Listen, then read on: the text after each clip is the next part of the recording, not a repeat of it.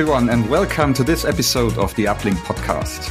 As an avid listener, you probably noticed it immediately. Something is different today. This is the first episode in which we speak English, not German. And the reason for that is, as you might have guessed, that we have an international guest, I might say.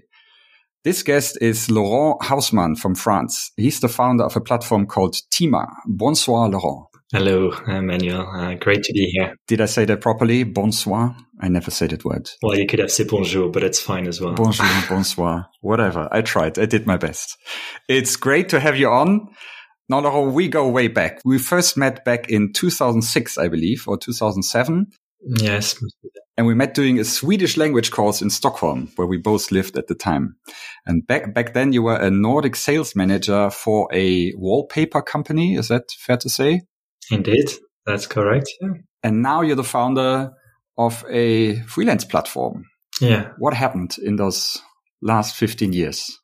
Can you summarize that? Yeah, sure, sure, I can do that. Um, well, when we met indeed in, in Sweden, I was uh, working for quite a conservative industry, I, I, must say. Wallpaper industry is not really uh, considered as a startup uh, in within the startup scene. Uh, I started that job uh, in England actually straight after university degree, and they moved to to Sweden, uh, being in charge then as a sales sales manager of the, the Nordic countries and then kept on working actually with uh, within the industry for close to 10, 10 years actually, uh, being sales director at some points, and then at the end uh, became managing director from one of the subsidiary in uh, in France. So all my experience was within sales, sales manager, and uh, uh, and within yeah driving a driving a company basically in a, in a business. And I think, like uh, many of us, you know, after after a while, I just decided that it was uh, it was time to uh, to go for uh, for an entrepreneurial uh, uh, adventure. That was something that I had in mind for for many many years. Um, as a manufacturer, actually, since I since I left university, I had this this dream to become an entrepreneur one day but I didn't have the skills back then and not much to sell, I guess. Uh, definitely not an idea of a company. Uh, and I think I was lacking courage as well. So I was definitely uh, lacking key ingredients. Let's put it that way, uh, to, to, to launch a, a, company. But then with the experience, eventually I came to the conclusion that it was, uh, it was uh, the, um, the right timing, basically. And was there like a perfect point where you decided, okay, now it's the time? Uh, I mean, it feels like something where they say uh, it's never the right time for it. Uh, at, at, some point, you just have to uh, take the leap. But how was it for you? Was there like one point where you really noticed, okay, now I really have to do it. Otherwise, um, I'll, I'll never do it maybe. Mm, yeah, well, uh, it's not like I, um, I'm not the kind of person that think like you know if you don't do it now, it's never going to happen later, you know. But uh, definitely felt right at the time. Um, I think it was already two years that I had that in mind, but I just uh, got a new job as a, as a managing director, and obviously it's uh, quite a demanding job. You know, you've got a team to look after and take some commitments with, with, with the companies. Um, so although I had that in mind for the past two years when I eventually started, uh, the timing was not right. Uh, but then eventually, you know, being a managing director made, make me feel comfortable uh, that I uh, was able to maybe drive a company on my own. Um, I, since I was an employee for 12 years, you know, I had saved money as well for 12 years. I always thought that part of that money would be used once uh, uh, for my own my own company too. So it felt like not only I had you know some skills, additional skills, some money aside, um, and from a personal perspective as well, uh, I was free. I didn't have any uh, commitment uh, in terms of family. So I guess, you know, if you have a bit of money and you feel comfortable that you have enough skills to, to launch something and you don't have any commitment, uh, you don't really have to be very brave to, to, you know, to set up a company, I guess. So it, it, it, it was quite a comfortable uh, timing for me. Let's put it that way. Yeah. Yeah. So right now you're the you're the founder of a platform called TIMAA, which we're going to talk about. But let's start at the beginning. When you when you started as a as an entrepreneur, you launched a co-working space and a, and a cafe called Närmare. Uh, can you talk a little bit about that? Well, funny things is when I actually decided to um, to set up a business, I still had no idea what I was going to do. So it didn't change much from the first day after after school. Uh, but I was sure that I was going to do something, and I, I definitely knew that uh, I would not set up a business uh, while being employed.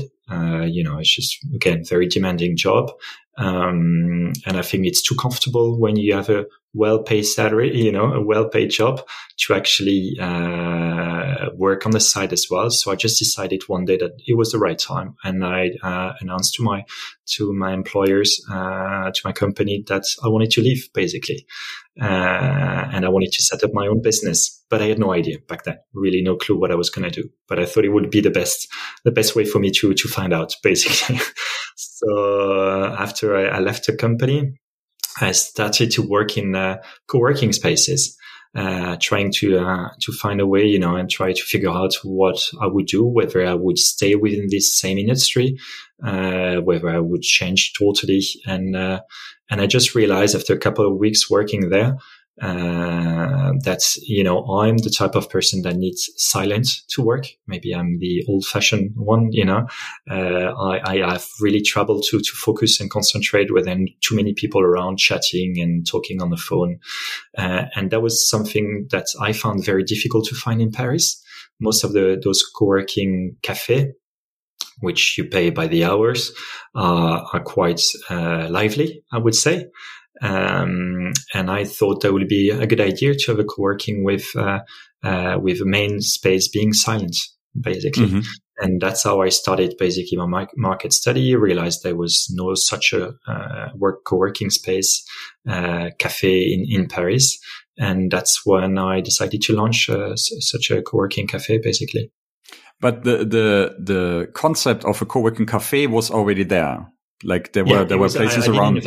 Anything, you know. I just okay. uh, I just saw a uh, uh, something that was missing, and that was talking to myself basically. And I thought that maybe I wouldn't be the only one uh, that need basically some some uh, some uh, you know some some space because most of those co-working cafe are quite small as well, and you just all sit next to each other. It's a bit like in a Starbucks cafe, you know, mm-hmm. um, and it's definitely not silent. So I thought that I should I would uh, should not be the only one. Uh, uh, that need that basically uh, kind of spaces. And that's how I, I, set it up the whole concept. But mm-hmm. Co-working cafe as a concept exists already in, in France for many years. Indeed because for me it was the first time when I heard it from you. Uh, I've never heard of of the. I mean, of course, like I have of cafes that are used as as co-working places, more or less, where where people just go to and work from there regularly.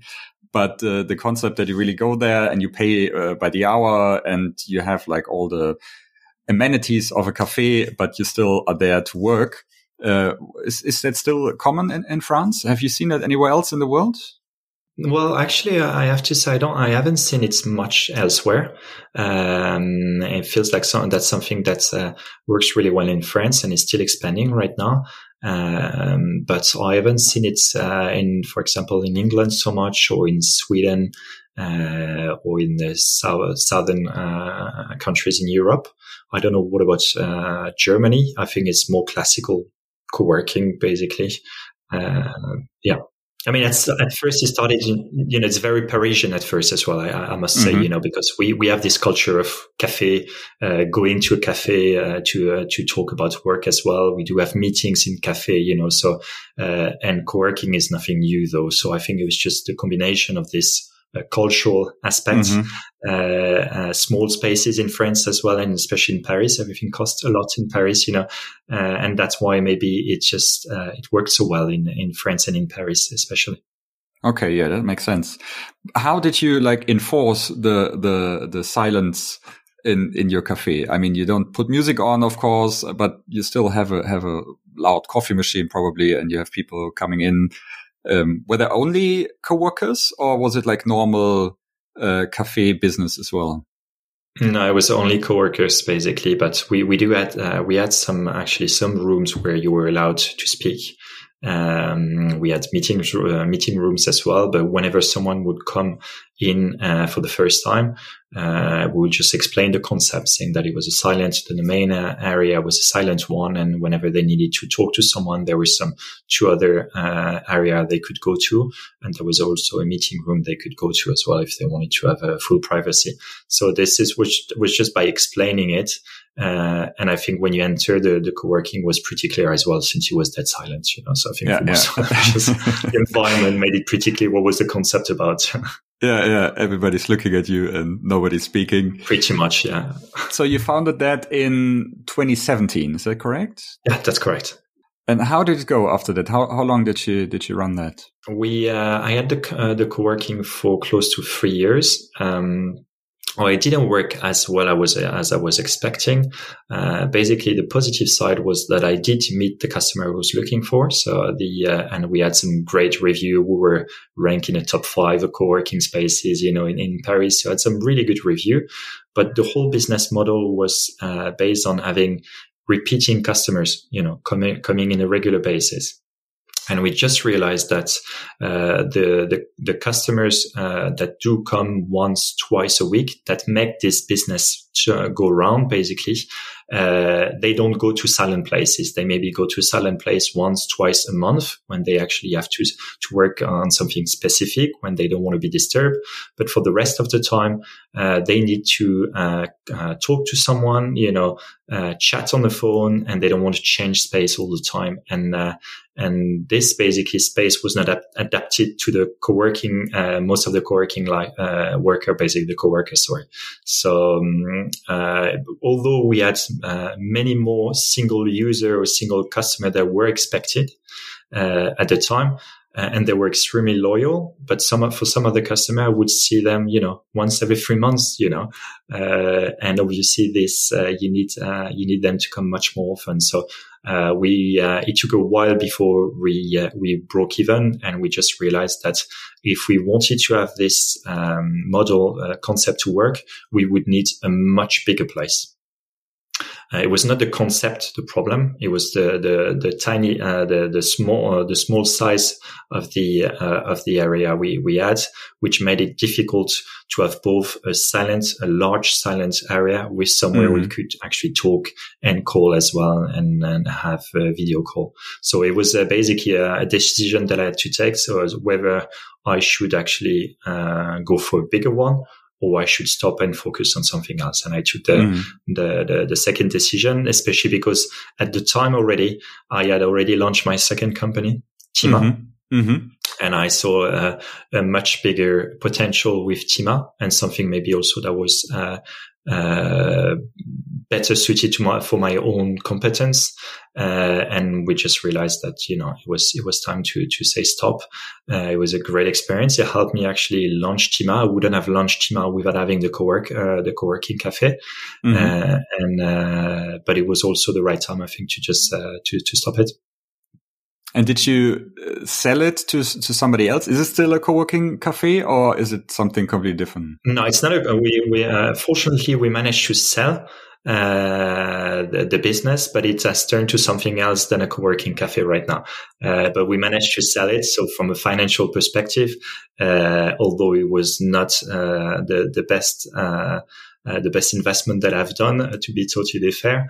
Mm-hmm. Uh, we we the financial loss were not as as huge as we they could have they could have been. So it, it was it was okay basically. Yeah. And it was but a great learning, uh, learning experience. So, you know, I, uh, I bought myself uh, an entrepreneurial experience. When did you sell it? Did Corona play any, any role in that or was it before? No, I was I was extremely lucky. We uh, when I took the decision to stop the business, uh, it was just before Corona, and mm-hmm. it was a, a quick sale. Uh, the uh, the place was was very attractive in a very attractive uh, arrondissement in Paris, so mm-hmm. it was easy to find a buyer. Uh, and I basically sold the place in January. two months before Corona, wow. the COVID came, so that was that was pure luck. Yeah. you Obviously, I didn't see that one coming, you know. Yeah, that was a major bullet that you that you dodged there. I think because yeah. I don't know how how uh, viable it would have been to sell a cafe during Corona. I think it wouldn't have been viable at all to be to be totally fair. It would have been yeah, quite costly yeah. to keep it indeed. So. I was not only fortunate that I sell it, uh, sold it, and I also very fortunate that I had this second business that I uh, launched uh, almost six seven months uh, before the the end of the co-working cafe. Yeah, yeah.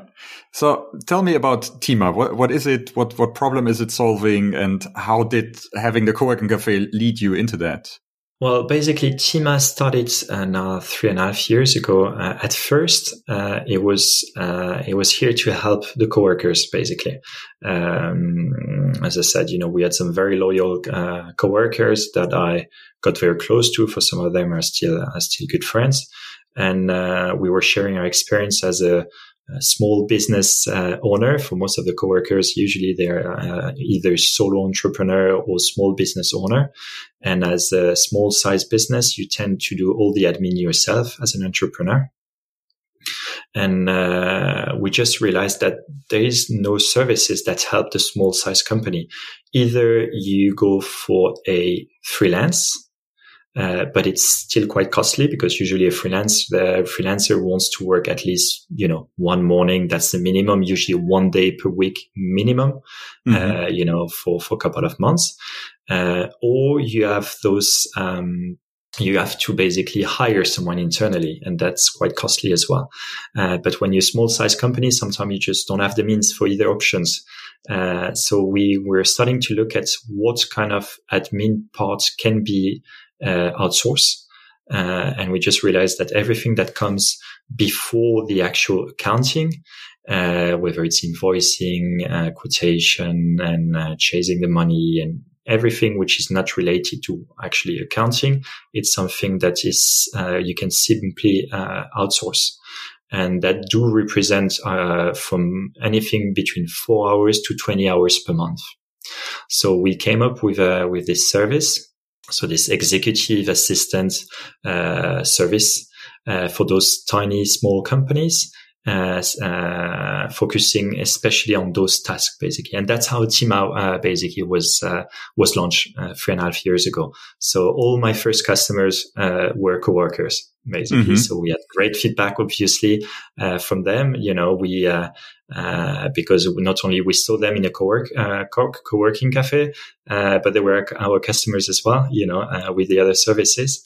Um, and that's how it all started, basically. Obviously, some of our customers uh, became uh, bigger, so we helped them with more admins, and then we got on board some some additional customers that were not from the co-working cafe. So that's mm-hmm. how it all started, basically, as a as a executive or virtual, let's put it that way, virtual executive assistant service. Mm-hmm. And did you find the the assistants, office managers through the cafe as well, or did you simply go out and basically uh, uh, looked for them when you had a client who who needed one? No, I actually went out and uh, yeah, I, I did. Uh, I did hired actually a, a, executive assistant and office manager, uh, mm-hmm. and we basically, you know, how it works is simple. We allocate, you know, their time for different customers.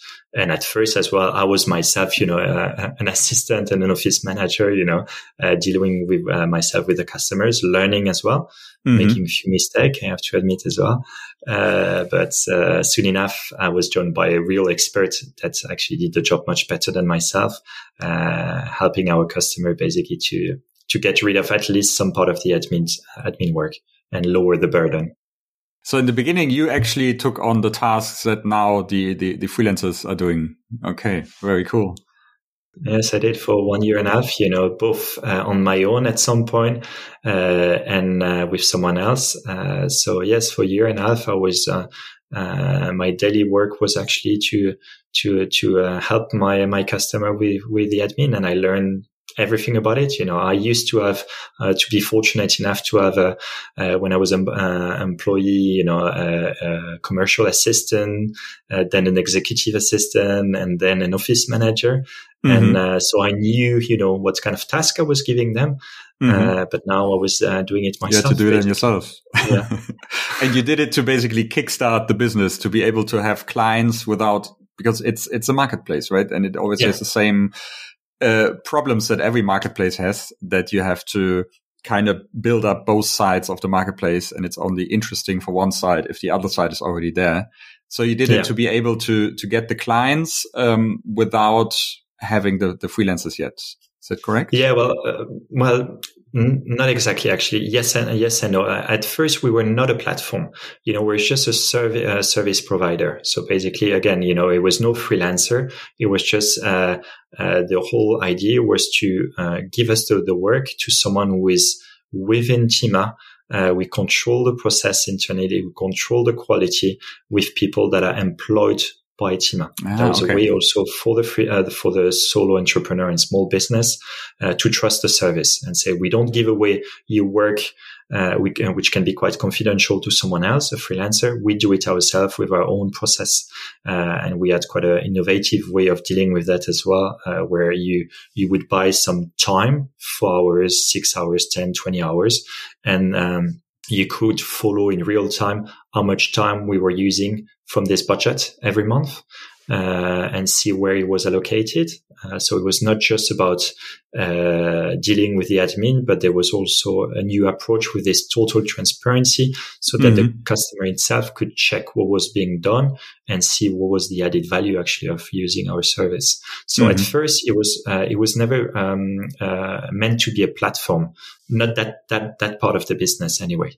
Um, we eventually moved to a platform system uh, simply uh, to be able to serve more customers because obviously when you hire people you know uh, you're limited to the capacity the, the, capacity you have inside the company uh, which at some point is, is, is limited obviously and because you cannot have all the skills in the admin basically world either you know. Uh, so um, a year and a half ago we decided that uh, on top of this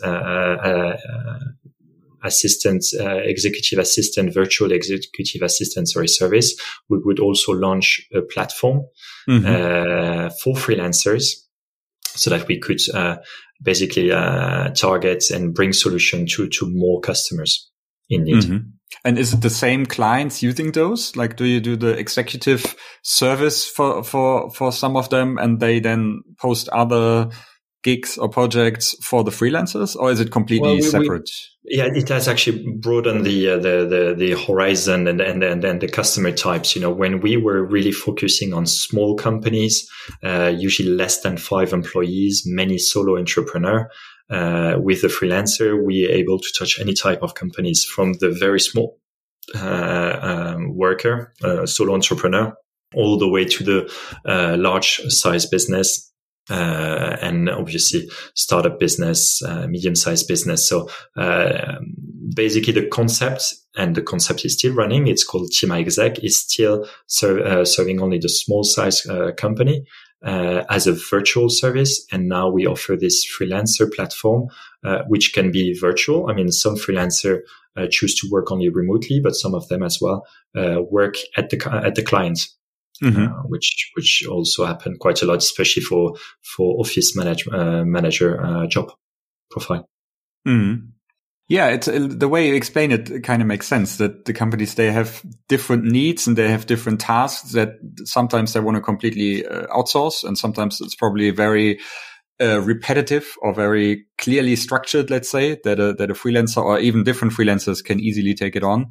And then sometimes if it's confidential material or if it's very involved, uh, they need somebody that they can talk to and explain it to. And, and they need the, the very, uh, intensive, uh, uh service probably.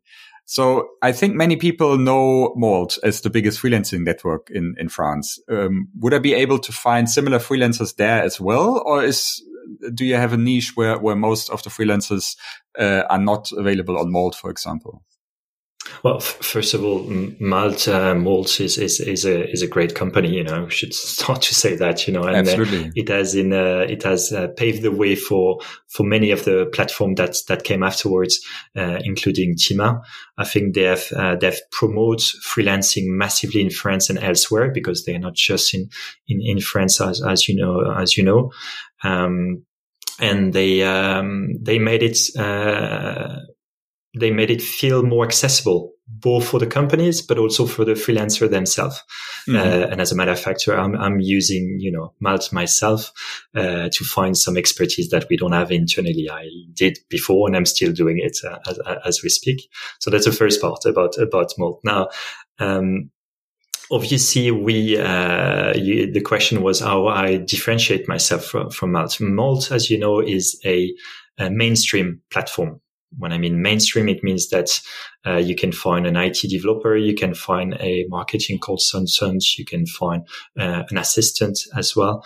Um, so you have 270,000 or 300,000 freelancer plus, I think, in, in, in, in Malt right now, uh, in the different countries where they are. And obviously this is not just specific to one type of job.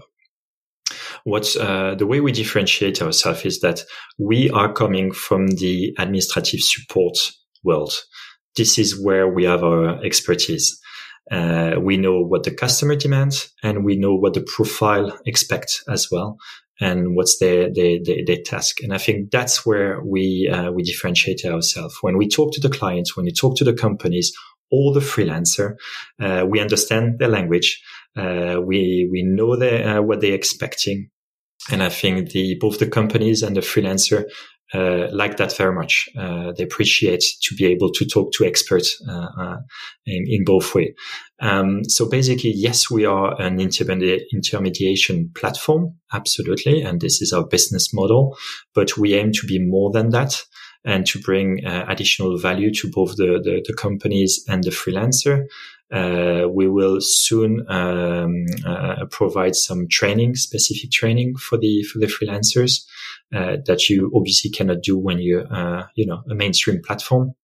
Uh, some collaboration tools in between the, the, the freelancer as well, and some automated tools that we're using ourselves and that we have developed for our service providing, uh, you know, uh, business and that we will eventually bring to the, to the pool of freelance as well. So this is basically how we differentiate ourselves because we know the market, uh, we need the offer, the demand, and we mm-hmm. bring additional service.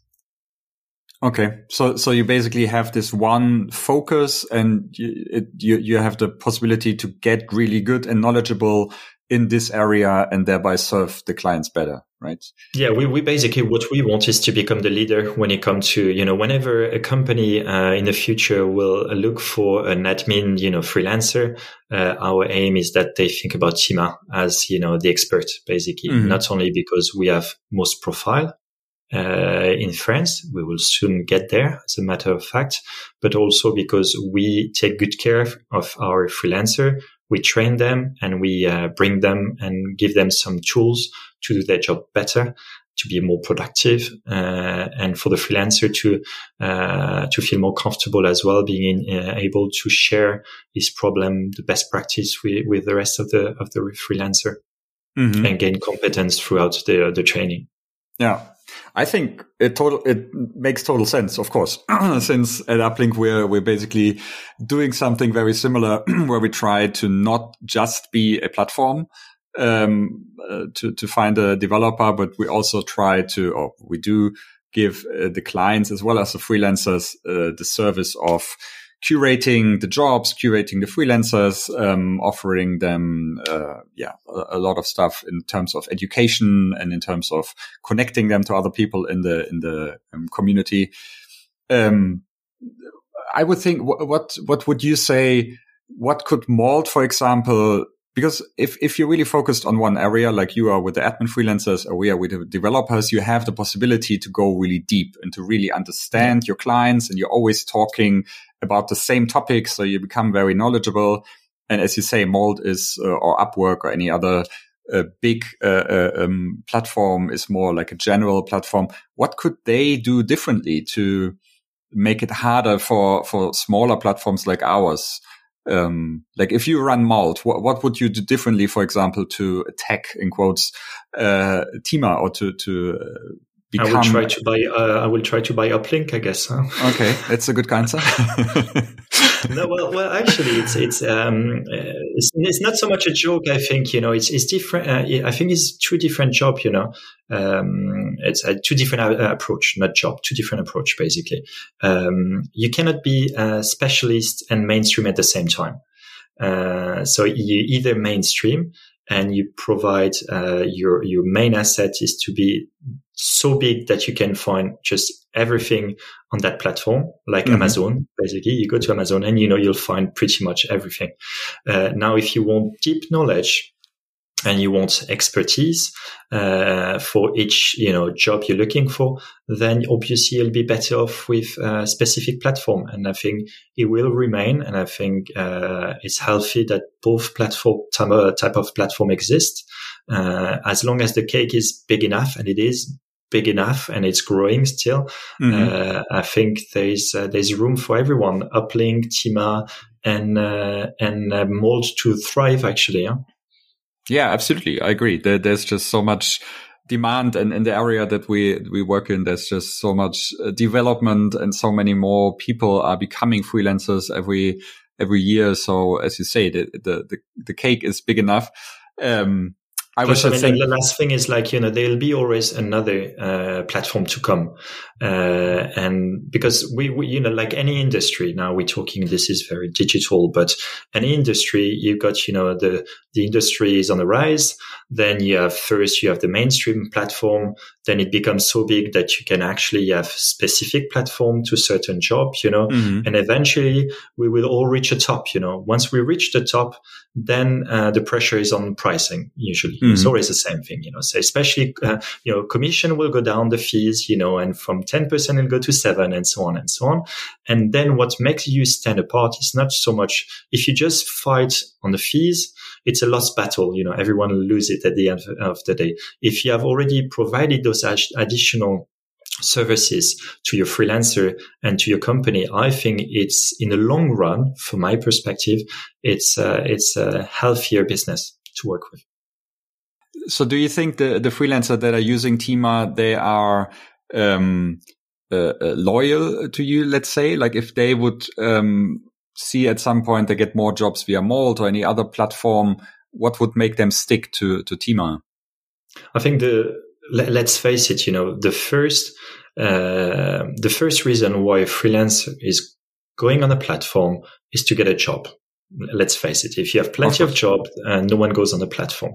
So obviously, if you, if you hear about a platform that provide you many more missions every month, you know, you'll go to the, to the, to the platform. That's, that's for sure. Uh, the good thing about you know being specific is that we will soon become, as I said uh, early on, the largest you know uh, platform in terms of number of profile within that specific industry. Mm-hmm. Meaning, like obviously, when you're looking for a profile, then you've got a better chance to find someone if you come on our platform than another one. That's the first, uh, the first aspect. And, uh, and, the second one is by bringing additional services, always coming back to the same thing. I think loyalty uh, comes through uh, business, you know, bringing business, you know, mm-hmm. of course. But uh, it comes as well with all the interaction and the additional service you will provide uh, for for the freelancer. If tomorrow we are not just intermediation platform, but we help them uh, to get uh, more competence, have the right training, have the right tools that they wouldn't get otherwise, specific tools to, to their needs. Uh, then there is no reason to go elsewhere, especially if, as a matter of fact, we are already the largest platform in this industry. So I really do believe that, um, it's not just about intermediation and, and, you know, connecting employees and freelance is to support those freelance uh, on it on their basically daily uh, business and not just uh, bringing some customers basically. Mm-hmm. And that's what, how you, you, you, you gain loyalty, I, I, believe.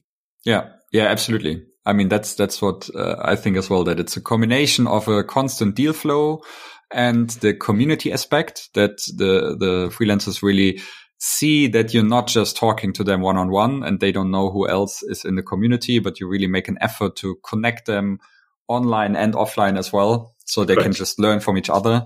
Um, and I think it's also important that the, the, the, people in your community see that you're not just trying to make money, um, but that you do a lot of stuff without making money, you know, so they see that you really uh, care about this this uh, topic and about the community, and it's not all about you know making a dime. Um, and I think, I think, you know it feels when it's sincere or not. It's, it's like in a personal yeah. relationship. You you give because it makes you happy and makes the other one happy as well. You know, yeah. and if it's sincere, I think the community feels it as well. That is not just oriented to make more money, but it's just uh, we need each other. And I think that's what I always tell to the, uh, whoever, uh, you know, uh, freelance I'm talking to is like, uh, you need, uh, us to bring you some, some, some turnover and we need you as well. And I think yeah. in that sense, we need to make sure that the platform, uh, answer you need, meets you need and meets our need as a company as well to make money. But, it's, it's important that we, co uh, build this this platform together with with the with the freelancer. That's the the, the community is is central, I think, uh, within a platform. And this sense of community, from my perspective, you can only get it if um, those freelancers share uh, share the same problems, the share the, they share the same uh, aim. Mm-hmm. Uh, it's very difficult to, to bring a sense of community when you have an IT developer, UX designer, marketing consultant, and assistant. Uh, they just don't have the same life. They don't share the same uh, values sometimes, the same, yeah, main, yeah, yeah very yeah. different. Yeah, and we absolutely. all want to belong to something, basically. That's, that's, you know, human nature. Yeah, I think that's a trick to make the community so small or so focused that the people in the community have a lot in common, but to make Correct. it big enough that it's not just, you know, 10 people, um, but it's a sizable amount that the people feel, yeah. okay, it's developing, it's growing. Um, but like you said, it's not uh, people like uh, who don't have a lot in common and who don't have the same questions and the same uh, challenges and so forth.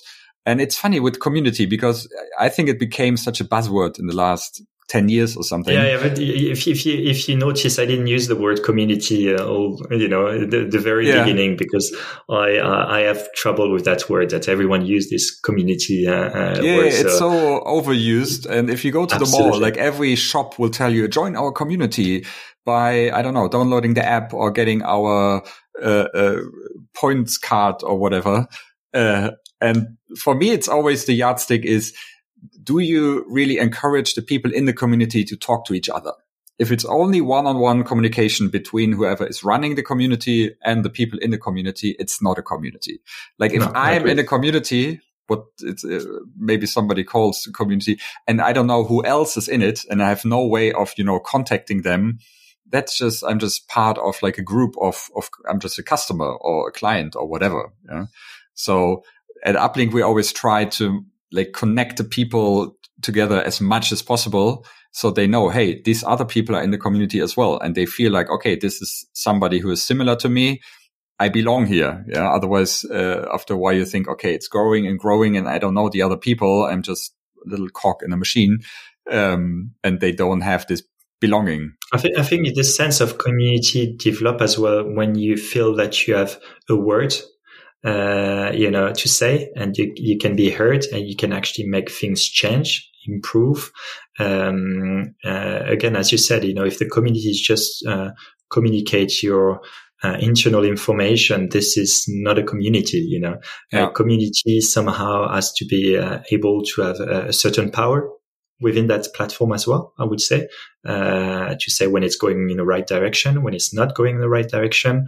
Uh, basically, uh, sometime even, you know, uh, uh requesting some, some additional, uh, features, uh, being able to complain as well when it doesn't work. So I think, if you want to create this sense of community, you have to empower them. I think that's the most important uh, aspect. It's not just about drinking beer, you know, uh, in a nice, uh, although it's part, of it. It's a big part of it. I, I know. Uh, but uh, if they don't feel empowered and if they don't feel they can have any impact on yeah. what's going on, you lose eventually the sense of community. Yeah. I think that's a key, especially with online communities, right?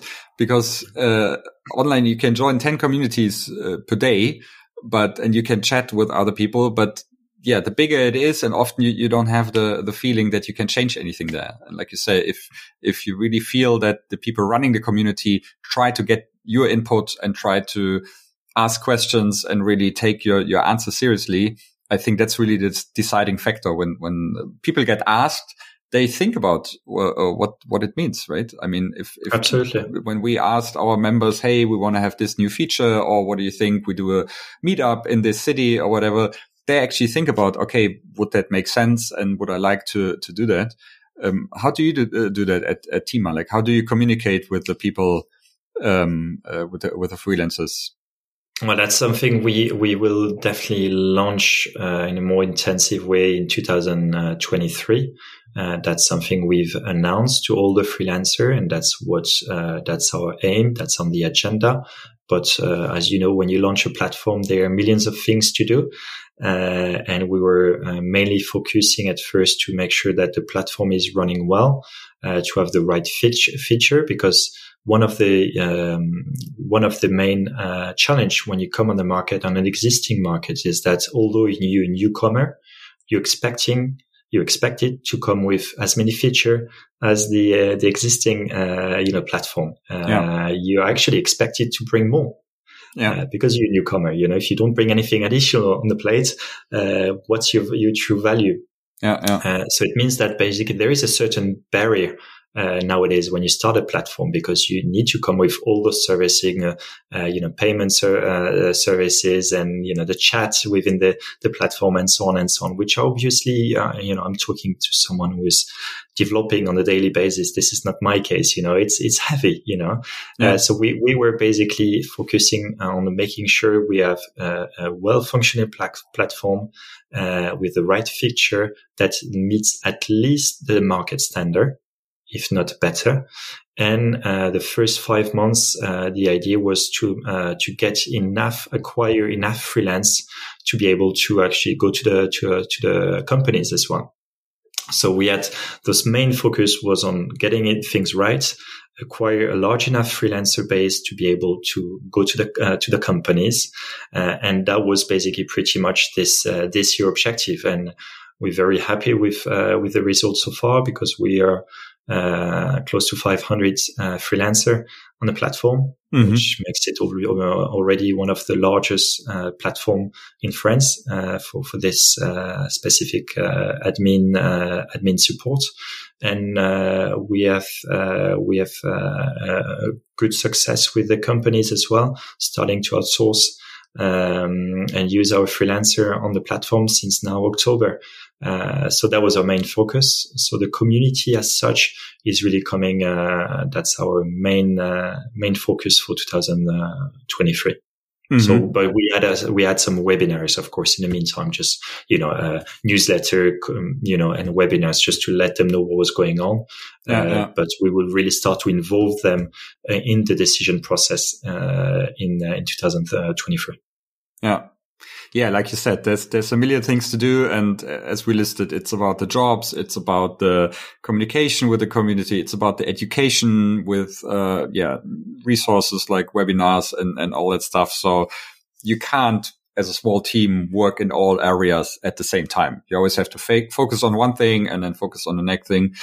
Although I'm really, and let's face it, you know, if you if you want to engage the people, it's much easier to engage a freelancer that's already uh, had a, a mission or two with your platform than when you just Absolutely. Just, you know, you haven't received any, you didn't get any uh, turnover from, from that platform. You know, uh, now that we start to get those, uh, those mission running, uh, we obviously, uh, it's, it's much easier to talk to those freelancers because they start to see the value of our platform. And then, of course, they want more. Okay.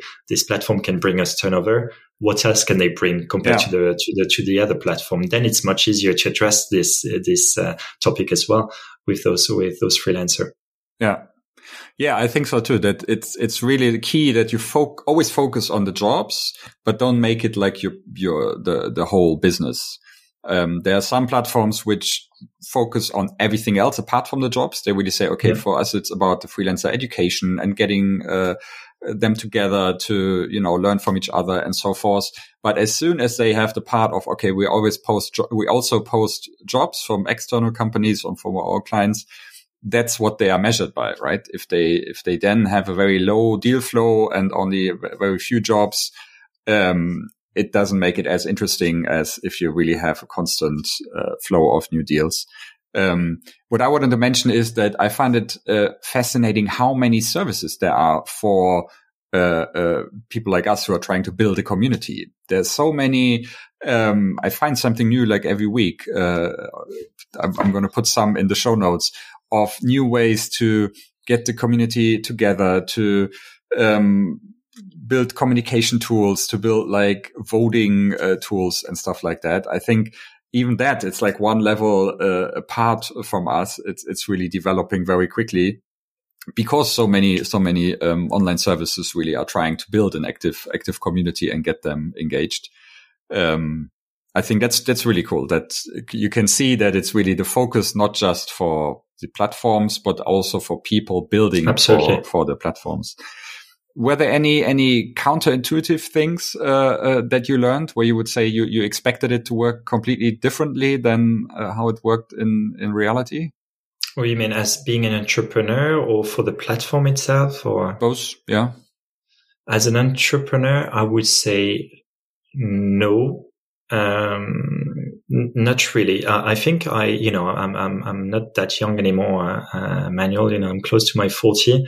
And, uh, I, as a matter of fact, I learn, uh, I, I learned to, to trust more and more my, my intuition. And uh, if I look back, you know, any decision that I took those past 10 years, whether it was private decision or work related decision, uh, the best one was uh, were always the one uh, where I trusted my intuition. Mm-hmm. Again, intuition is not just something you're born with. You know, you build it with experience as well. So makes sense that when you get a bit older, some gray hair, like we start to have a, yeah. a Manuel, uh, you gain some, your intuition maybe is better than when you were in your early twenties, you know? Mm-hmm. Uh, and I, I just, although I'm very rational and I always base my, my decision on fact, uh, I would always favor the intuition if I, you know, if I have to make a, a decision.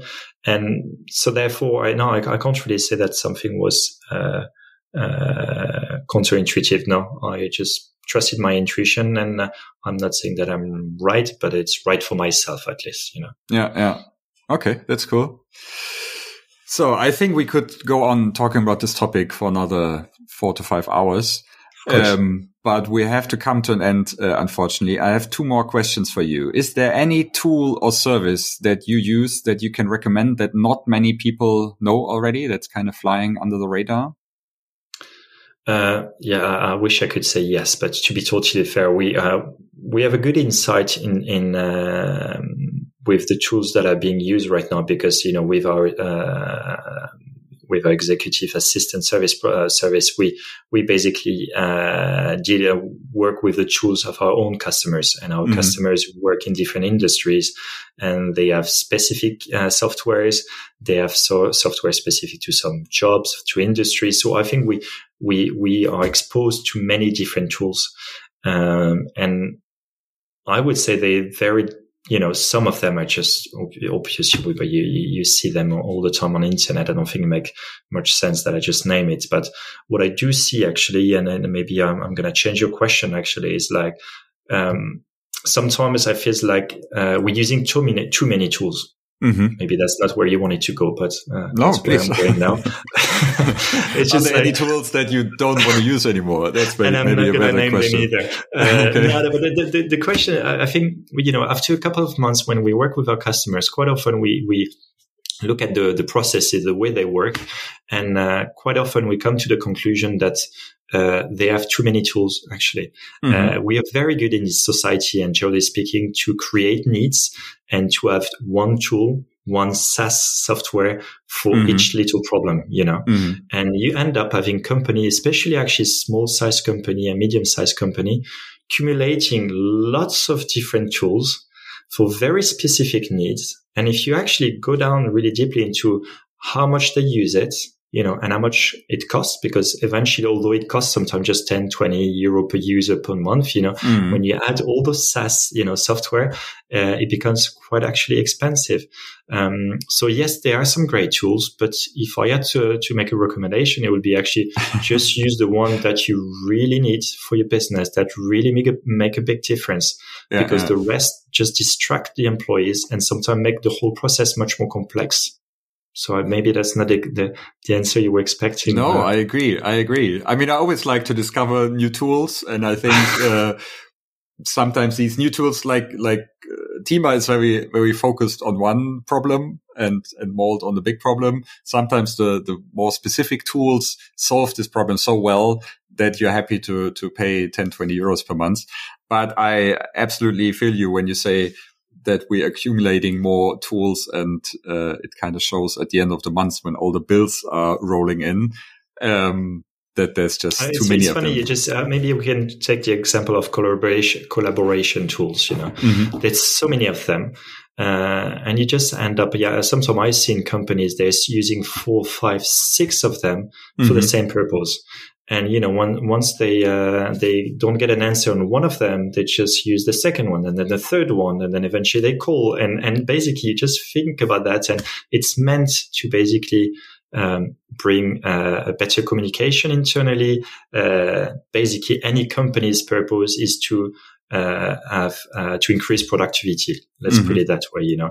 And mm-hmm. all those tools, for most of them, the idea is to uh, be most productive. And I'm not sure that at the end of the day, the the result is always quite quite there, especially for for for those kind of tools. Now, I do differentiate tools from services. Mm-hmm. Uh, tools from my perspective are software, you know, SaaS software, you know, uh, services are like Uplink, TIMAA, Malt, basically. And I do believe that, uh, especially for small size company, but not only small size company, if you don't have the expertise internally, it's always better to to to get it for, from an external uh, source. Uh, it's sometimes it's even better to wait a little bit to get the cash flow and get mm-hmm. the right you know expertise than do it internally. Um, unless you know you're very very talented and, and can become an expert in every single domain, which is not my case. Uh, I tend always to to use someone that has the expertise, and, and I think even for larger company, uh, this economy is going so fast that even when you bring an expert on board, uh, it doesn't remain an expert very long. Yeah. Uh, because then eventually you, you just melt into the company culture and you don't have this disruptive approach, mm-hmm. you know. Uh, so um, service from my perspective are very different from, from tools. And obviously services like Uplink and TIMAA are, are absolute, uh, you know, things that you need to Must use have. on a daily basis. Absolutely. Yeah. I think we don't have to discuss like the, the advantages of, of freelancers or of experts in a certain field. I think we both agree on that. Yeah, um, and another question I, I, always ask our guests is, is there any book or, or podcast or, or blog post or anything that you recently discovered that you really like and that you want to recommend? Well, again, it's, this is very personal. I, I know it's, uh, it's very good to say that I'm listening, uh, you know, trendy to say that I'm, I'm listening to this business podcast and it changed my life. There are also so too many podcasts in, in case you uh, want to yeah, mention as, a, as a matter of fact, I'm, I'm, you know, I'm, I'm quite boring. You know, I still read books. I do listen to podcasts, but books tend to be actually, uh, I tend to read books because I want to learn something, whether it's something very personal or whether it's business oriented. Uh, you know, last book, you know, that I read was, uh, uh, Sapiens. I don't know if you read this one. Mm-hmm. What is it uh, it's, about? Uh, uh, it's basically it's one of the best uh, bestseller you know in, in the US, and uh, it's uh, it's a writer called ha Harari Harari mm-hmm, mm-hmm. I think from Israel, and it gives you broad perspective of the evolution of, of humankind. So this is a wow. great book. I really uh, recommend it. It's really easy to to, to read, uh, and that's personal reading. And then on a more business side, I, I have on my desk right now, you know, rethink lead generation. Mm-hmm. There you are, you know, and that's something that I just need to learn from because obviously I do have experts within, uh, within my company. But if you want to manage, uh, this expert, you need, uh, yourself to be up to date. So I'm reading that basic. So nothing you know, breathtaking, but uh, something that's very personal. And as a podcast, actually, podcast uh, still for me is something that I listen to uh, on my private time. Mm-hmm. So I usually, up to now anyway, I don't listen to business oriented uh, uh, podcasts. So I'm more into things that I actually like, sport, nutrition, surfing, stuff like that, you know, which unfortunately, if, you know, doesn't really, again, bring anything to you, to your question, I'm afraid. No, it does. It does. I, I think it's really important to keep a certain area of your life as like your personal life, right? As an entrepreneur, I think many people just switch over and only listen to business podcasts and only read business books and only read online if it has something to do with your business. And then you're like just thinking about it 24 seven. And I think it's really important. I mean, some do it naturally, maybe like you, that they say, okay, I don't really read any business books or I, I don't really listen to any business podcasts. But I think a lot of people need to actively uh, try to to carve out uh, a part of their life that stays private and that stays within their hobbies uh, and not, maybe it comes also again with with the age you know where you you've you've got a family and you need to find that right balance in between work and you know and yeah. family time and and taking care of of yourself as well. And uh, when i work i focus 100% on work but when i'm off i tend to to be off as well and have my my own time. So uh, and leave those uh, those business discussion and and books and podcast podcast away. That's great we should do another episode in 10 years when you're approaching 50 and I just turned 50 and we'll talk about age and uh, priorities again. Absolutely. Um, Laurent, thanks so much for talking to me, to, for being a guest. I found it really Thank interesting, you. your, your views on this whole topic of, you know, building a platform, building a community. And obviously you're in a completely different market than us in Germany, but I think it's, it's similar enough that we can uh, learn a lot from each other. So, absolutely. Thanks Thank again. you for having me. It was a pleasure. And we'll talk again soon. In 10 years. yeah, the latest. Take care. Bye bye. Right. Thanks, Manya. Bye bye.